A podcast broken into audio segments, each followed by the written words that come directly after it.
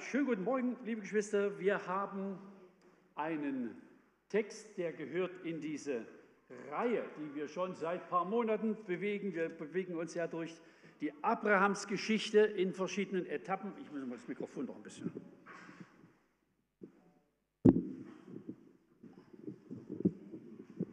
Wir bewegen uns ja durch die Abrahamsgeschichte und sind äh, da auch schon ganz schön weit gekommen, sind im dritten Block, den wir machen, und das ist auch schon der letzte. Und heute sind wir bei Kapitel 22. Ein Text, den wir mit ganz großem Respekt anschauen und ihn ganz vorsichtig lesen und auslegen. Es ist ja so, wir haben jetzt Ferienzeit und die Phase, im Normalfall zumindest, die Phase vor dem Ferienbeginn für Schüler ist üblicherweise ein bisschen spannend. Also besonders die Phase, die so, also nicht drei Tage vor dem Ferienbeginn, sondern drei Wochen oder sechs Wochen oder sowas, weil dann meist noch mal eine Reihe Tests und Klausuren geschrieben werden und die entscheiden dann darüber, wie eine Note aussieht oder ob jemand versetzt wird oder nicht oder sie geben Auskunft über die Qualität eines, eines einer Abi-Note oder mittlere Reife oder wie man also die Kurve rauskriegt am Ende. Dafür ist das irgendwie maßgeblich. Also Tests sind nicht bloß sozusagen irgendwie ein bisschen ähm, Pillepalle, also Übung, sondern sie haben ein Gewicht. Ja, sie, sie geben Auskunft über den Stand und davon hängt für die Folgegeschichte üblicherweise ziemlich viel ab. Der Text, den wir heute lesen, der geht gleich so los und es wird erzählt, das ist eine Prüfung. Ich lese den Text jetzt, wer ihn also gerne mit aufschlagen will, 1. Mose 22, der kann das gern tun. Und ich werde dann auch so in, in Abschnitten äh, noch einmal auf die einzelnen Passagen eingehen. Wir werden dann einfach so Schritt für Schritt durch den Text durchwandern. 1. Mose 22. Ich lese hier nach Elberfelder. Manche haben vielleicht andere Übersetzungen, da kann das in Nuancen ein kleines bisschen anders klingen. Und es geschah nach diesen Dingen, da prüfte Gott den Abraham. Also hier haben wir das, ja. Da prüfte Gott. Es geht in der Tat um eine Prüfung. Und wir werden uns anhören, welcher Art die ist. Und er sprach zu ihm, Abraham. Und er sagte, hier bin ich. Und er sprach, nimm deinen Sohn, deinen einzigen, den du lieb hast, den Isaak, und zieh hin in das Land Moria und opfere ihn dort als Brandopfer auf einem der Berge, den ich dir nennen werde. Da machte sich Abraham früh am Morgen auf, sattelte seinen Esel, nahm seine beiden Knechte mit sich und seinen Sohn Isaak. Er spaltete Holz zum Brandopfer, machte sich auf, ging an den Ort, den Gott ihm genannt hatte. Am dritten Tag erhob Abraham seine Augen und sah den Ort von ferne. Da sagte Abraham zu seinen Knechten, bleibt hier mit dem Esel. Ich aber und der Junge wollen dorthin gehen und anbeten und zu euch zurückkehren. Und Abraham nahm das Holz zum Brandopfer und legte es auf seinen Sohn Isaak und in seine Hand nahm er das Feuer und das Messer. Und sie gingen beide miteinander. Da sprach Isaak zu seinem Vater Abraham und sagte, mein Vater. Und er sagte, hier bin ich, mein Sohn. Und er sagte, siehe, das Feuer und das Holz wo aber ist das Schaf zum Brandopfer? Da sagte Abraham, Gott wird sich das Schaf zum Brandopfer ersehen, mein Sohn. Und sie gingen beide miteinander. Und sie kamen an den Ort, den Gott ihm genannt hatte. Und Abraham baute dort den Altar und schichtete das Holz auf. Dann band er seinen Sohn Isaak und legte ihn auf den Altar oben auf das Holz. Und Abraham streckte seine Hand aus, nahm das Messer, um seinen Sohn zu schlachten. Da rief ihm der Engel des Herrn vom Himmel her zu und sprach, Abraham, Abraham. Und er sagte, hier bin ich. Und er sprach, strecke deine Hand nicht aus nach dem Jungen, tu ihm nichts. Denn nun habe ich erkannt, dass du Gott fürchtest, dass du deinen Sohn, deinen einzigen, mir nicht vorenthalten hast.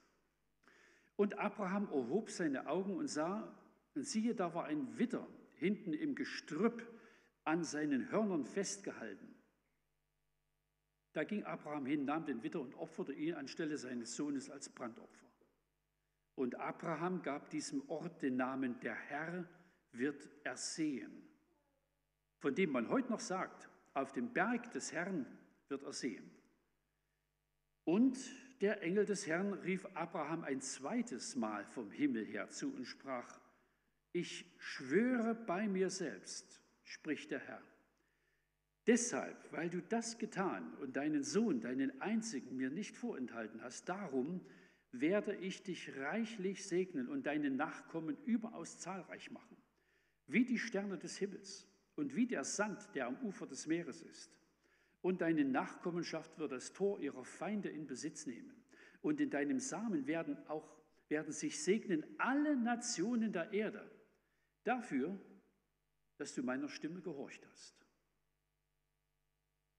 Dann kehrte Abraham zu seinen Knechten zurück und sie machten sich auf und zogen miteinander nach Beersheba und Abraham ließ sich in Beersheba nieder. Das ist der Text, über den wir nachdenken wollen. Wir merken das sofort, das ist eine äußerst spezielle Situation. Und wir müssen von vornherein irgendwie, wenn wir über diesen Text nachdenken, auch wissen, das ist in der Form völlig einmalig. Aber das Prinzip, dass es Prüfung, auch die Prüfung des Glaubens an Gott gibt, das ist völlig regelhaft und unabhängig von dem speziellen Ereignis, das wir hier lesen.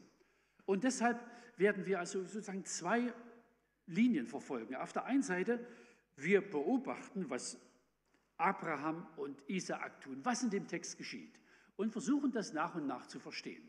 Und auf der anderen Seite werden wir auch ein paar Schlüsse ziehen, wie die aus meiner Sicht irgendwie völlig zeitlos sind und die zum Wesen von Glaubensprüfung gehören.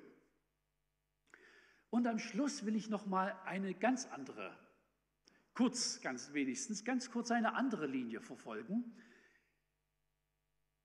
Es gibt Texte im Alten Testament, die sind so etwas wie ein, wie ein Muster.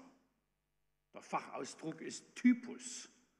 Die sind ein Muster für Ereignisse, die sich später vollziehen.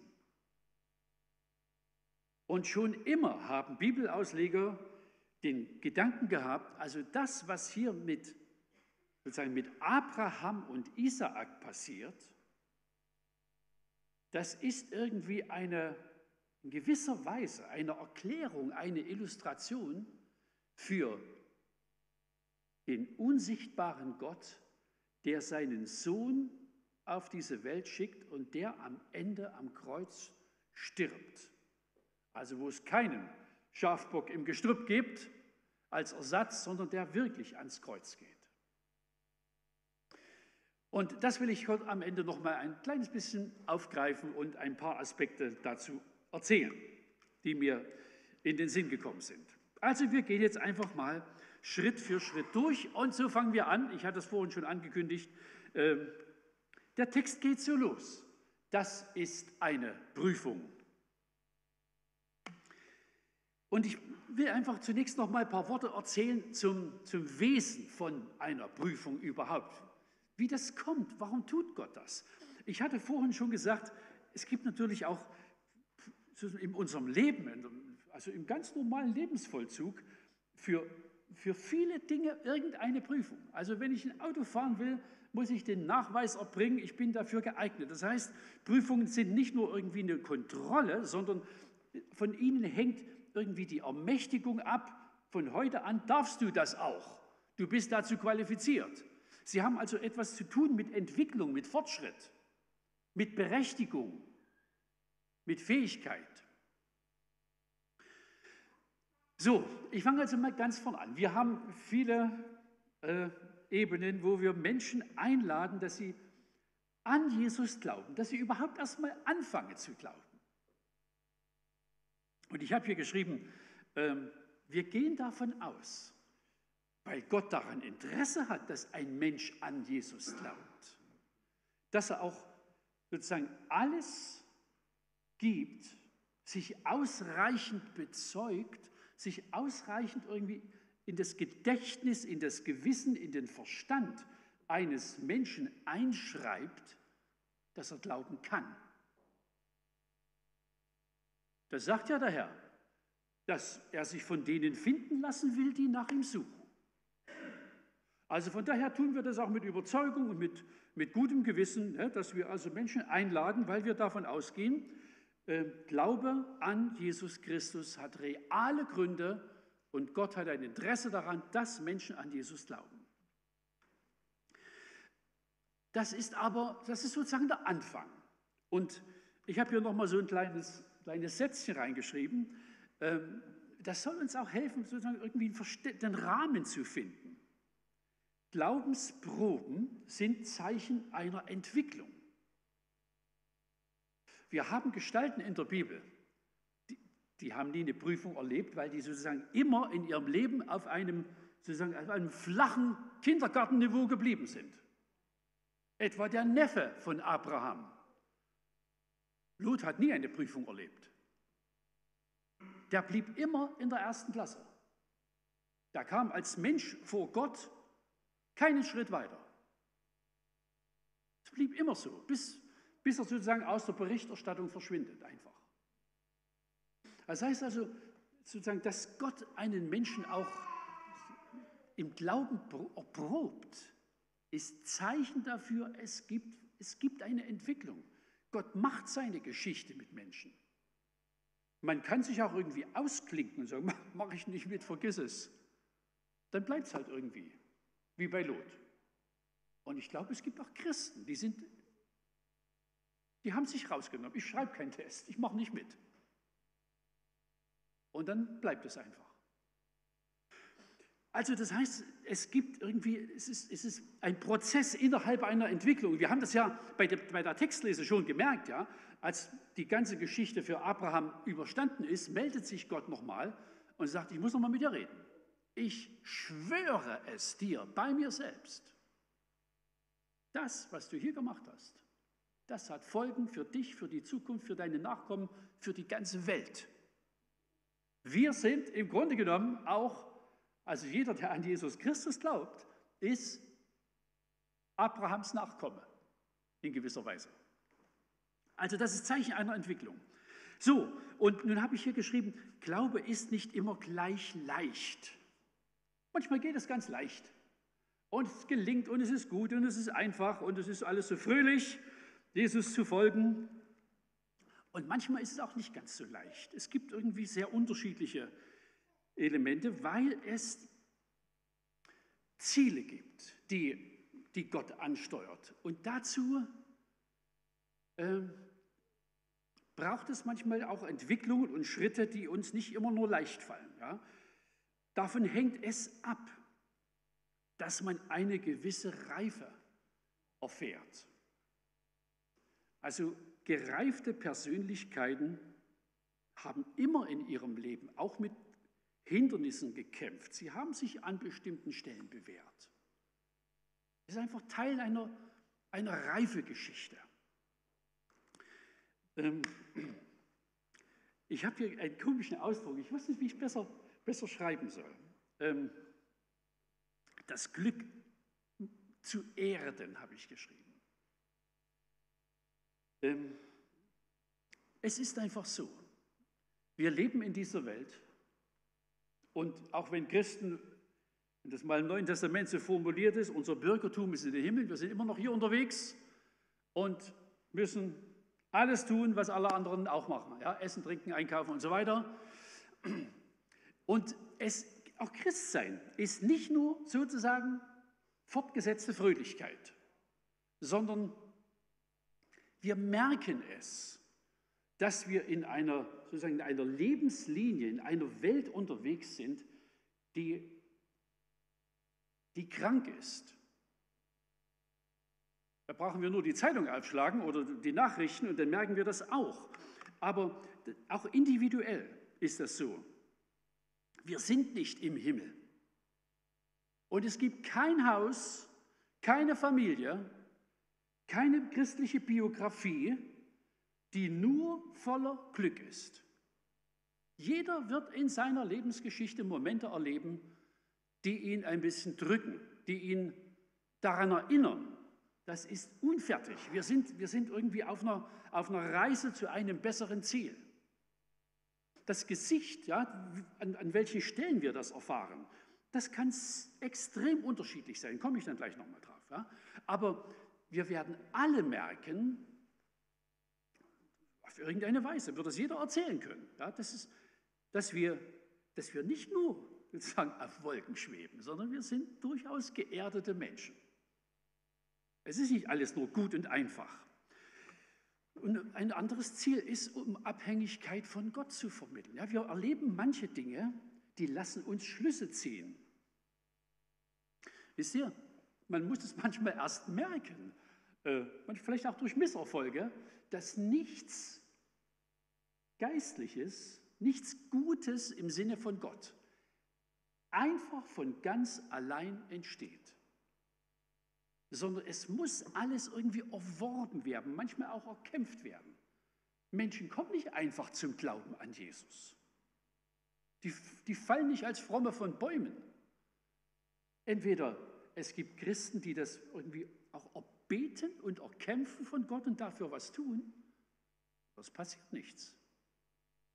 Auch unsere Kinder kommen nicht alle einfach so zum Glauben. Die sind irgendwie in einer privilegierten Situation, ja, die sitzen im Gottesdienst, im Kindergottesdienst. Und Tobias hat nochmal für sie gebetet und das ist absolut richtig, weil das ist nicht selbstverständlich. Ja, die können, die können zehn Jahre Kinderstunde und Jungschar und Teenie-Kreis und was weiß ich alles hören und es rauscht trotzdem durch. Man muss es verstanden haben, dass nichts Sinnvolles, nichts Gutes einfach so passiert. Es muss von Gott kommen oder es kommt nicht. Das fördert irgendwie die, die Abhängigkeit. Und natürlich auch ähm, Verständnis und Mitempfinden zu gewinnen. Also das, wisst ihr, wer manche Dinge durchlebt hat, der versteht auch andere. Merken das ja im Blaukreuzkreis. Also Mitarbeiter, die, die selber eine Suchtgeschichte hinter sich haben, können manches anders sehen und verstehen und sozusagen auch kommentieren, wie jemand, der das von innen nie selber erlebt hat. Das ist einfach ein großer Unterschied. Also wer manche Dinge durchgekämpft und durchgestanden hat, der kann andere auch verstehen und für sie beten oder vielleicht auch beraten. Das heißt also, es gibt eine ganze Reihe Gründe oder eine ganze Reihe erstrebenswerte Ziele, die am Ende solcher Prüfungen stehen. Wie sie aussehen, ja, das ist, also ich habe hier geschrieben, die Gesichter unserer Glaubenstests sind höchst verschieden, aber nie wie bei Abraham. Das ist wirklich eine, eine äußerst spezielle und einmalige Situation. Und das ist, glaube ich, auch, ich habe das vorhin schon erwähnt, irgendwie eine Illustration für ein künftiges Ereignis. Aber ich will mal so ein paar Kategorien nennen, wo ich das oft beobachte, auch selber zum Teil erlebt habe wir verlieren etwas. Also es wird uns etwas genommen. Und wir fragen, warum, warum tust du das? Ja, das, ist, also das ist auch das, was Abraham erlebt. Ne? Er, also der, der Sohn, auf den er so lange gewartet hat, den soll er Gott geben. Also einen Menschen. Oder wir verlieren Gesundheit oder Geld Ich hatte eine Freizeit geplant und das Haus angezahlt. Und aus welchen Gründen auch immer, ich weiß es nicht, äh, sind mir wirklich alle Teilnehmer abhanden gekommen. Und ich habe sie storniert vor kurzem und habe oh, 1000 Euro erstmal eingebüßt. Kriege ich auch nicht wieder. Und wir fragen, warum? Was ist, was ist der Sinn hinter so einer Geschichte? Ich könnte sagen, mache ich nie wieder, ne? aber das wäre irgendwie Test verloren. Also, wir verlieren irgendwas. Und wir treten damit vor Gott und sagen, Herr, du hast irgendwie Absichten damit, ich will sie verstehen und in deinen Bahn gehen. Oder eben, es könnte sein, dass jemand irgendwas erbittet und erwartet und es kommt ganz anders. Und es könnte sein, dass dann jemand sagt, na, wenn Gott so ist, dann ja, frage ich ihn auch nicht mehr. Wäre auch wieder der Test verloren. Weil es darum geht, sozusagen, das ist oft sozusagen auch das, ja, das ist der Vertrauensbeweis. Natürlich vertraue ich auf Gott. Auch wenn ich das jetzt im konkreten Fall überhaupt nicht einordnen und sortieren kann. Ich vertraue diesem unsichtbaren Gott, der zu mir gesprochen hat, der sich in seinem Wort geäußert hat. Oder Misserfolg, ja, es geht irgendetwas ganz schwer. Man, man macht was, vielleicht auch irgendwie Jugendgruppe oder wie auch immer, und es, man hat den Eindruck, es ist wie, wie Steinschneiden. Es geht einfach irgendwie ganz mühsam. Kann auch so eine Form sein. Ja? Oder was ziemlich regelhaft ist, wenn irgendwie wichtige geistliche Dinge anstehen, ja, wie Sola oder äh, Sommerbibelschule und, oder wo das Evangelium äh, Menschen gebracht wird, kann man fast regelhaft damit rechnen, dann gibt es auch irgendwie Widerstand und, und, und irgendwie Prüfung. Ist einfach so. Das muss uns überhaupt nicht abschrecken. Ich habe vorhin gesagt, das ist immer Teil auch ein Hinweis auf eine Entwicklungsgeschichte. Und das lehrt uns die Schrift, dass, es, dass sozusagen bestandene Prüfungen auch immer eine Erfolgsgeschichte sind. Es geht besser weiter. Aber sie sind Teil dieser Geschichte. So, jetzt gucken wir in den Text hier, der uns heute beschäftigt. Und ich habe hier meistens sozusagen die, die, den, den Satz, um den mir es geht, eingeblendet und kommentiere den kurz. Wir setzen also ein, wir haben gelesen, äh, was Gott vorhat und dann Vers 3, wie Abraham reagiert. Am nächsten Morgen stand Abraham früh auf. Er spaltete Holz für das Brandopfer, sattelte seinen Esel. Dann nahm er zwei seiner Leute und seinen Sohn Isaak und machte sich mit ihnen auf den Weg zu dem Ort, den Gott ihm genannt hatte. Der Bibeltext ist unverschämt nüchtern. Er erzählt einfach den Ablauf. Er teilt uns nicht mit, was ein Mensch denkt, was er empfindet, was ihm durch den Kopf geht. Und ich weiß nicht, wie, wie euch das ginge. Also früh am nächsten Morgen, wenn, äh, ich habe ja gesagt, das ist irgendwie eine sehr spezielle Situation, die, die sich so auch nicht wiederholt. Aber wenn ich mich versuche, in die Rolle Abrahams zu versetzen als Vater, ich hätte wahrscheinlich gezögert und debattiert und verschoben, solange es irgend geht. Der steht extra früh auf und geht los. Macht das Holz fertig, sattelt die Esel, weckt die Knechte und dann geht's los. Ich habe den Eindruck, er ist, also es ist ein bisschen, man muss wirklich mit großer Achtung auch auf Abraham schauen. Ich habe hier geschrieben, der Glaube packt die Dinge an.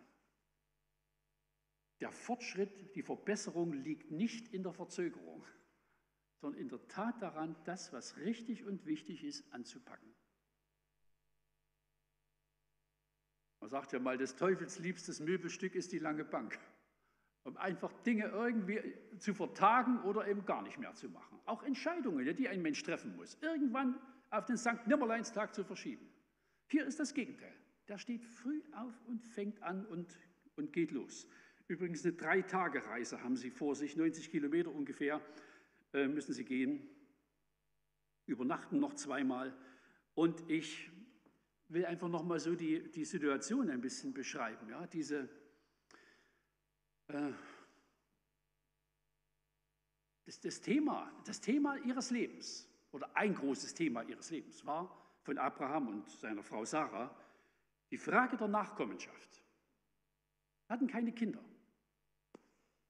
Und dann haben sie diesen, sozusagen über eine zweite Frau, ja, die äh, Abraham genommen hat, den Ismael äh, als Sohn gehabt. Der ist kurz vorher weggeschickt worden. Wenn man also den Text vorher liest, dann war dann wirklich also auf, auf immer weggeschickt worden mit der Mutter. Und dann war also nur noch Isaak da. Und jetzt in dem Moment, gib mir Isaak, deinen, den du lieb hast, deinen einzigen. So redet ihn Gott auch noch an. Hat er ja alles gewusst. Ismael war schon weg und jetzt geht es also um den zweiten Sohn. Ähm, ich kann mich erinnern, als unsere Kinder so definitiv das Haus verlassen haben, war ich halbkrank.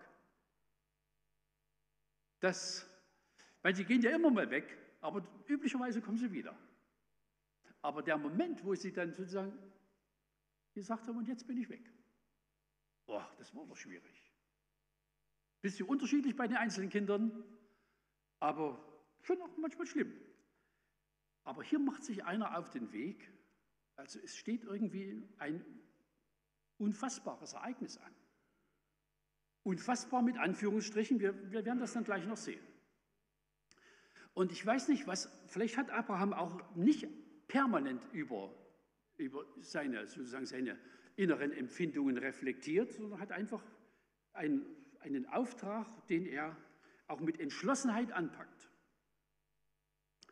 Am dritten Tag erblickt er den Berg aus der Ferne. Also sind sie viert losgezogen, ja. Dann sagt er zu seinen Leuten, ihr bleibt mit dem Esel hier, also die zwei Knechte. Ich werde mit dem Jungen dort hinaufgehen, um anzubeten.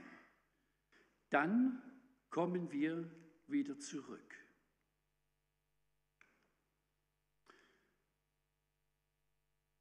Abraham lud seinem Sohn die Holzscheide auf den Rücken. Er selbst nahm den Topf mit den glühenden Kohlen und das Messer. So gingen sie beide miteinander. Also ich habe ja auch nochmal gefragt, was geht in Abraham vor? Die Leute in seiner, die, die Reisegesellschaft weiß nicht, worum es geht. Das ist ein Geheimnis zwischen ihm und Gott. Nur zwischen ihm und Gott. Und er sagt dann hier auch, ja, wir gehen hin, um anzubeten und schaut mal auf diesen Satz. Dann kommen wir wieder zurück. Er geht hin, um seinen, oder der Auftrag ist, seinen Sohn zu opfern. Aber er kündigt seiner halben Reisemannschaft an, wir gehen jetzt auf den Berg und dann kommen wir wieder. Wir. Die waren nur zu zweit. Das heißt, es gibt in Abraham eine innere Überzeugung, auf irgendeine Weise kommt er nicht allein zurück. Wir werden uns dann noch angucken, warum er so denkt und was ihn daran zum Glaubenshelden macht, zu einem Glaubensmuster, ja, von dem die ganze Schrift redet. Das bleibt ja irgendwie, bleibt ja sozusagen in, in, in Markenzeichen. Vers 7. Da sagte Isaak, also sie laufen dann los, ja, also zu zweit weiter. Vater, ja, mein Sohn, schau, wir haben Feuer und Holz. Aber wo ist das Lamm zum Brandopfer? Gott wird schon für ein Lamm sorgen, mein Sohn. So gingen beide miteinander. Was ist das für eine Antwort? Ich weiß nicht, ob er die sich lange überlegt hat. Ich denke schon. Denn irgendwann musste die Frage kommen. Irgendwann musste sie kommen. Wohin gehen wir denn und was machen wir da? Und dass sie eben nur noch Feuer und Holz und Messer tragen, lässt auch vermuten, dass es um ein Opfer geht. Und irgendwann muss die Frage kommen. Und er antwortet, das wird Gott sich raussuchen. Gott wird ein Lamm finden. Was wir hier merken, auch hier weiß Isaak vom Sinn der Reise gar nichts. Also das ist wirklich Abrahams Glaubensprüfung. Nicht die der Familie, des Hauses, sondern seine eigene. Keine Ahnung, ob er Sarah davon was erzählt hat. Das wird uns einfach nicht mitgeteilt. Könnte gut sein, dass er es nicht mal ihr erzählt hat. Und Abraham, auf den müssen wir hier nochmal genauer gucken. Er war gewiss, dass er auf irgendeine Weise mit Isaak zurückkehren wird. Was, was sind so die, was, wieso kann Abraham in dieser Situation irgendwie seinen Leuten sagen, und dann kommen wir wieder? Wieso kann er hier andeuten, dass es irgendein Lamm geben wird, irgendein Opfer, das Gott erwählen wird? Es hängt damit zusammen, dass er, ich habe das ja auch geschrieben, er hatte die Zusagen, dass dieser Isaak Nachkommen haben wird. Abraham selber hat ja mal, also wo es um Nachkommenschaft ging, da war ein Gespräch mit Gott über die Nachfolge, ähm, da hat er Gott gesagt, ah, ich habe doch hier den Ismael, das ist doch der geeignete Nachkomme. Und dann widerspricht Gott ihm, sagt, nein, sondern Isaak. 1. Mose 17, Vers 19 steht das. Du sollst ihm den Namen Isaak geben. Also ich lese mal den ganzen Vers. Nein, sondern Sarah, deine Frau, wird dir einen Sohn gebären und du sollst ihm den Namen Isaak geben und ich werde meinen Bund mit ihm aufrichten zu einem ewigen Bund für seine Nachkommen nach ihm. Also er hatte die feste Zusage, dieser Sohn wird Nachkommen haben. Hat Gott ihm versprochen. Und das heißt, wenn sozusagen dieser Berg die letzte Station für Isaak wäre, gäbe es keine Nachkommen. Von daher, er hat, natürlich hat Abraham keine, keine Idee, auf welche Weise er eine, eine andere Lösung für ein Opfer finden würde. Aber er sagt es, er deutet es immer wieder an, mehrfach, also gegenüber den Zurückgelassenen und auch hier. Gott wird sich ein Lamm ersehen. Er vertraute Gott. Im Neuen Testament wird das nochmal äh, mit einem ganz interessanten Kommentar versehen, im Hebräerbrief, Kapitel 11. Da steht, Vers 19, denn Abraham ging davon aus, dass Gott Isaak wieder zum Leben erwecken konnte. Und bildlich gesprochen hat er seinen Sohn ja auch vom Tod zurückgehalten. Steht im Hebräerbrief. Das heißt, für Abraham war klar, auf irgendeine Weise komme ich mit dem Sohn vom Berg wieder runter. Wie immer das aussehen mag. Und so gehen sie weiter. Sie kamen an den Ort, den Gott ihm genannt hatte.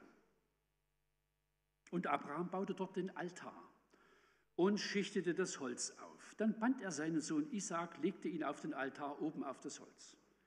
Und Abraham streckte seine Hand aus, nahm das Messer, um seinen Sohn zu schlachten. Da rief ihm der Engel des Herrn vom Himmel her zu und sprach, Abraham, Abraham. Und er sagte, hier bin ich.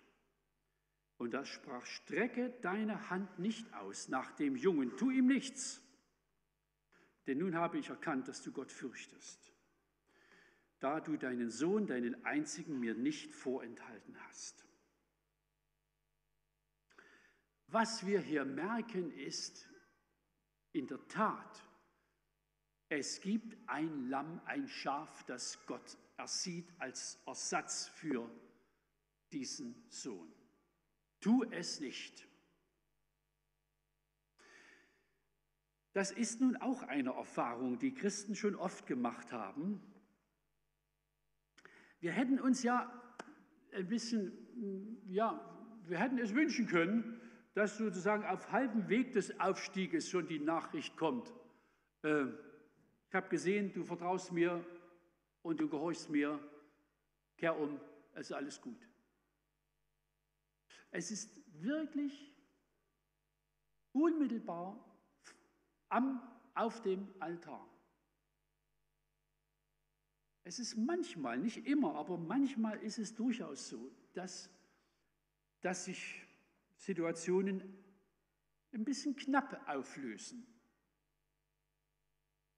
Manchmal sogar ein bisschen später und auf irgendeine Weise sortiert sich es doch noch.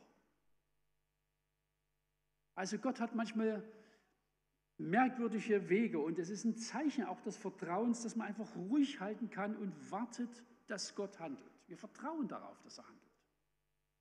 Manchmal ist es knapp und auch spät. Aber durch unsere Unruhe und, und auf halbem Weg etwa umkehren, löst sich eine Prüfung nicht auf. Als Abraham dann aufblickte, sah er einen Schafbock, der sich mit seinen Hörnern im Gebüsch hinter ihm verfangen hatte. Er holte das Tier und opferte es anstelle seines Sohnes auf dem Altar. Und den Ort nannte er, der Herr sorgt vor. Noch heute sagt man, auf dem Berg des Herrn ist vorgesorgt. Was wir hier beobachten, ist also, ich habe hier einfach mal so das überschrieben, das Ergebnis der bestandenen Prüfung. Wahrscheinlich ist es noch mehr als die zwei Punkte, die ich hier genannt habe, aber die kommen fast immer vor, also auch unabhängig von der Situation hier. Es gibt auf, auf der einen Seite eine neue Einsicht. Abraham wird schon mal Freund Gottes genannt. Aber er hat wieder etwas Neues an Gott kennengelernt.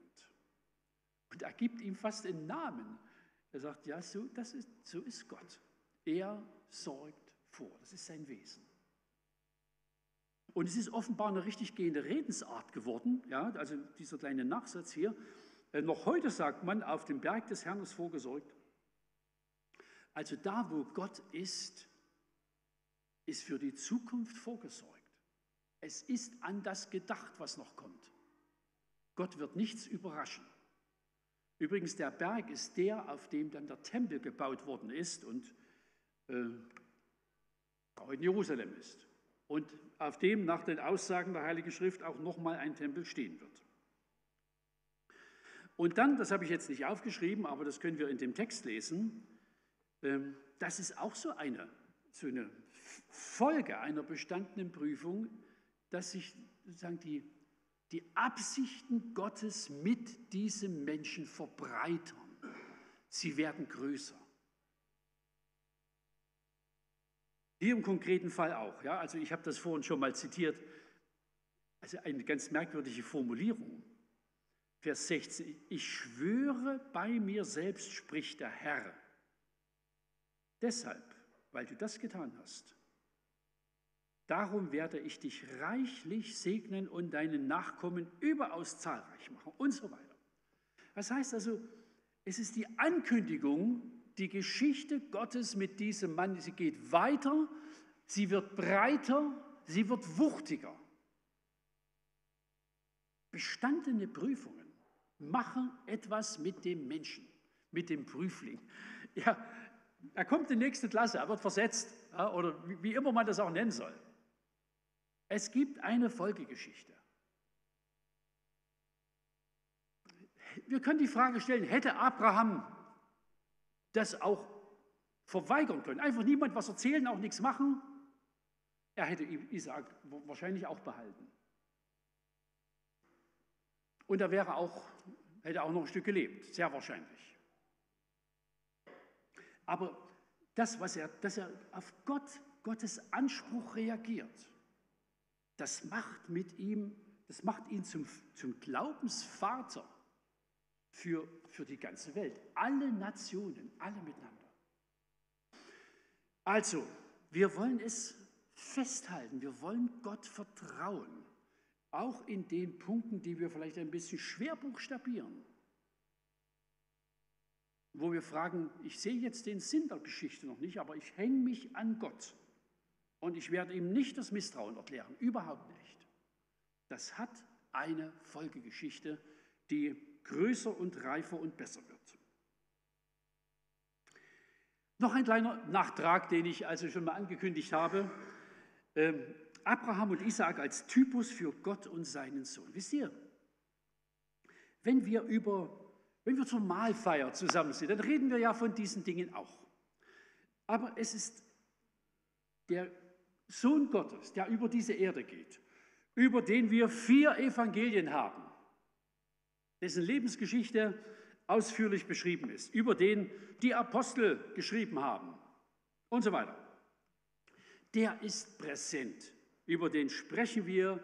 Wir haben ein Kreuz im äh, Gemeindesaal stehen, das sozusagen auf den gekreuzigten Gottessohn hinweist.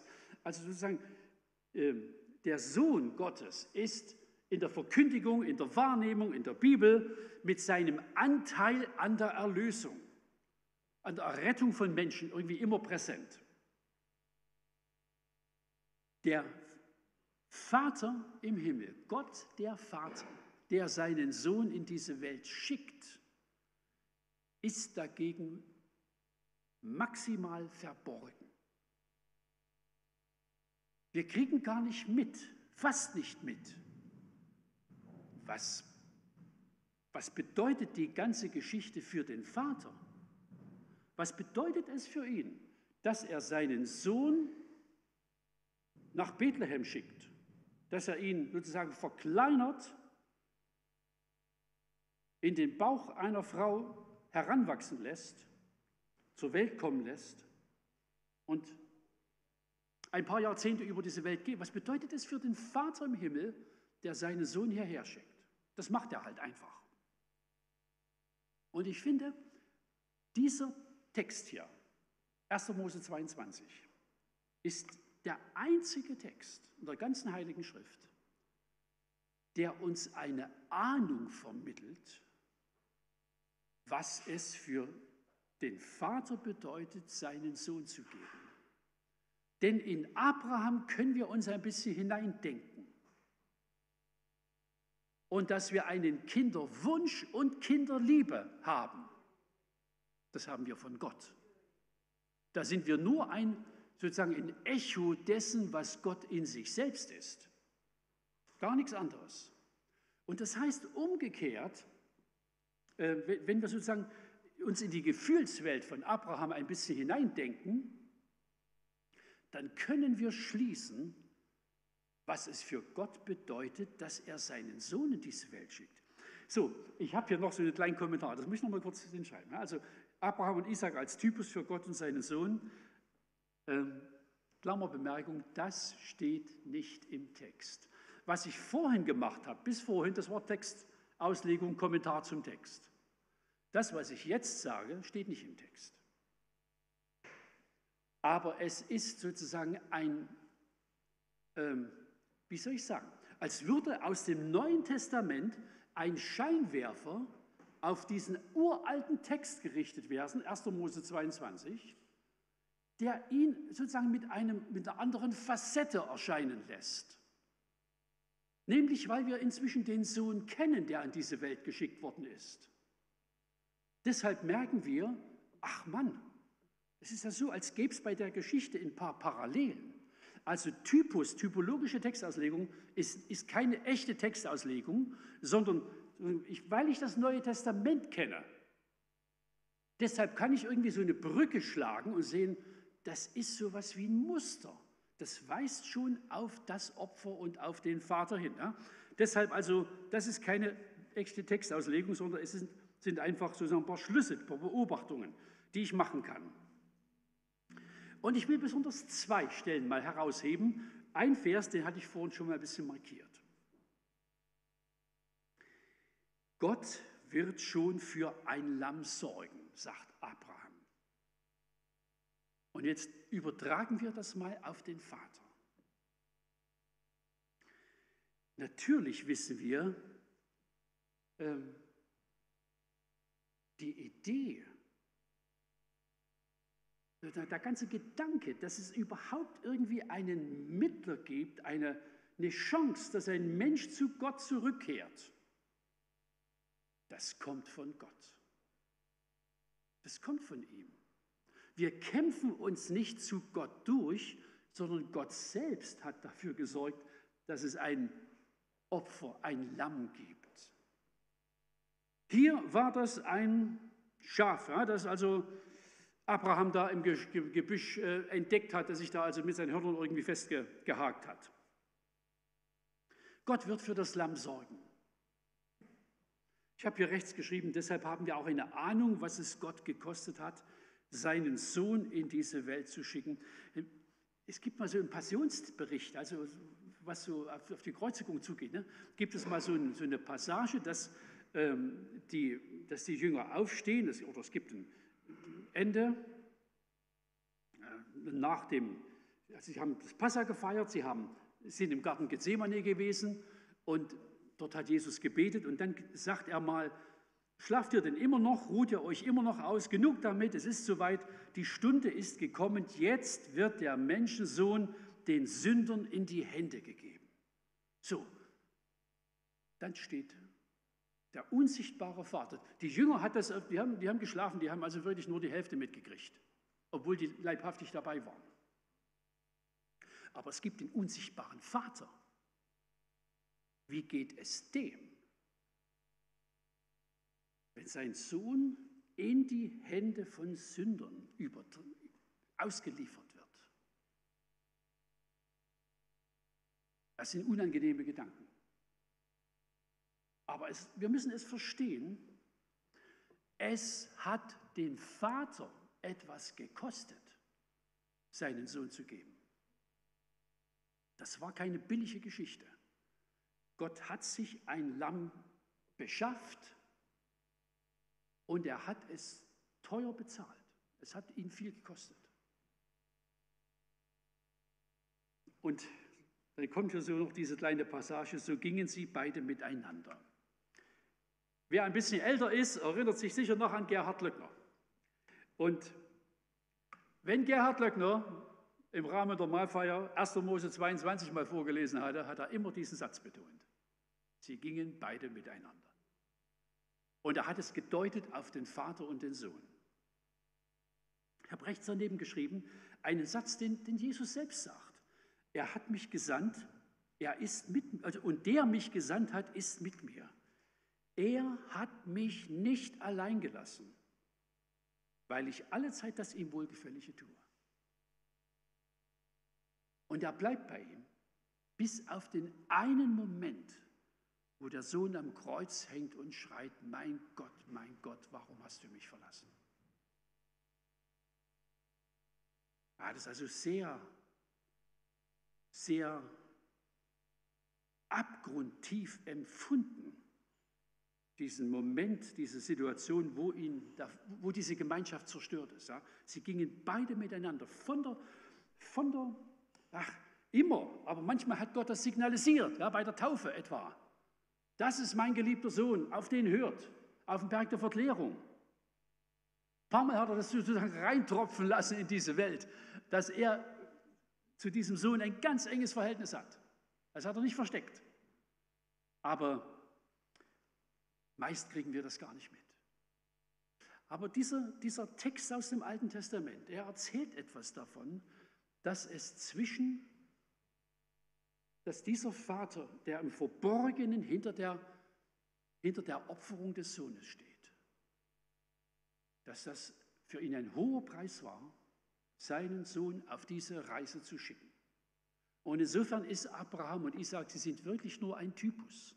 Also sie sind, er musste ihn auch nicht opfern, das hätte auch nichts genützt. Und Kinderopfer waren sowieso verboten in Israel. Das war also eine der strengsten Regelungen, die überhaupt darauf äh, zugeschnitten waren.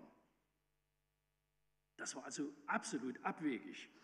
Ähm, also es ist ein Hinweis auf ein größeres Ereignis, das wir würdigen und immer wieder auch feiern wollen. Deshalb ehren wir nicht nur den Sohn, der am Kreuz war, sondern wir ehren auch Gott, der ihn auf diese Reise geschickt hat und der ihn auf diesem Weg begleitet hat. Wir stehen auf und ich bete nochmal zum Schluss. Lieber Vater im Himmel, wir ehren dich. Wir danken dir, dass du deinen Sohn gegeben hast. Und wir wissen, wir ahnen ein bisschen, was das für dich war. Den eigenen Sohn, den einzigen, den liebsten, in die Hände der Sünder zu geben, mit dem Verbot, sich zu wehren. Großer Gott, es sind zwischen Himmel und Erde Dinge geschehen, die verstehen wir nur ansatzweise. Und es berührt auch uns selbst, weil wir wissen, wir sind auch Menschen vor dir und unter dir. Und wir beten, dass du uns in den Prüfungen des Glaubens Beständigkeit, Gottvertrauen, Zähigkeit und die Erfahrung schenkst, dass sich Treue lohnt. Du hast die noch immer beschenkt, die sich deiner, die sich den Prüfungen ausgesetzt haben und mit deiner Hilfe auch sich bewährt haben. Das wollen wir für uns erbitten. Für die ganz kleinen Dinge, die vielleicht Kinder schon erleben und die größeren Dinge, die Menschen mit dir erleben, die auch mit seit Jahren und Jahrzehnten unterwegs sind. Wir bitten, Herr, dass wir als treu befunden werden, dass es auch irgendwie heißen kann, nach diesen Dingen machst du weiter. Wie bei Abraham, so bei uns. Kleineres Format. Aber wir wollen auch mit dir unterwegs sein und wollen auch irgendwie reifen und uns einer Entwicklung stellen. Amen. Wir nehmen Platz und ich glaube, wir singen ein.